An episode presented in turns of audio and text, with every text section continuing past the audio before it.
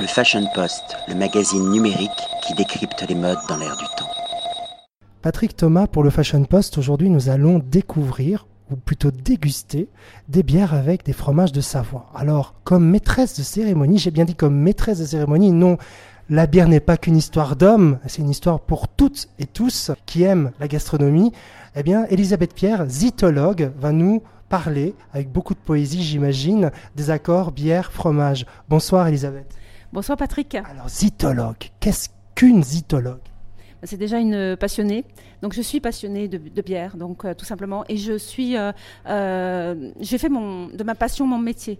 Donc du coup, je forme et je transmets cette connaissance que j'ai acquise au fil des années. Ça fait plus de 25 ans que je suis dans la bière, et ce qui m'intéresse, c'est le, plaisir et le goût.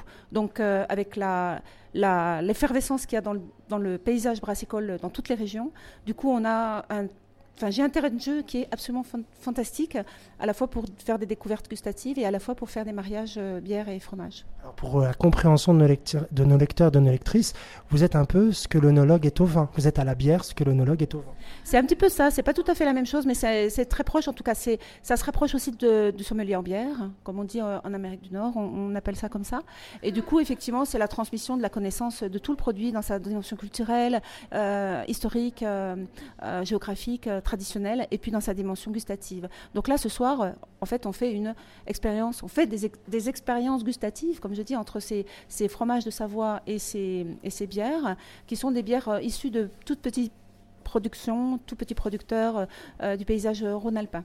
Ah oui, donc il y, y a, des brasseurs en Savoie et au Haute-Savoie. Oui, bien sûr, tout à fait. Oui, la région Rhône-Alpes est en fait la première région brassicole française en, nombre de brasseries. Hein. Il y a plus d'une centaine de brasseries en région, en région Rhône-Alpes.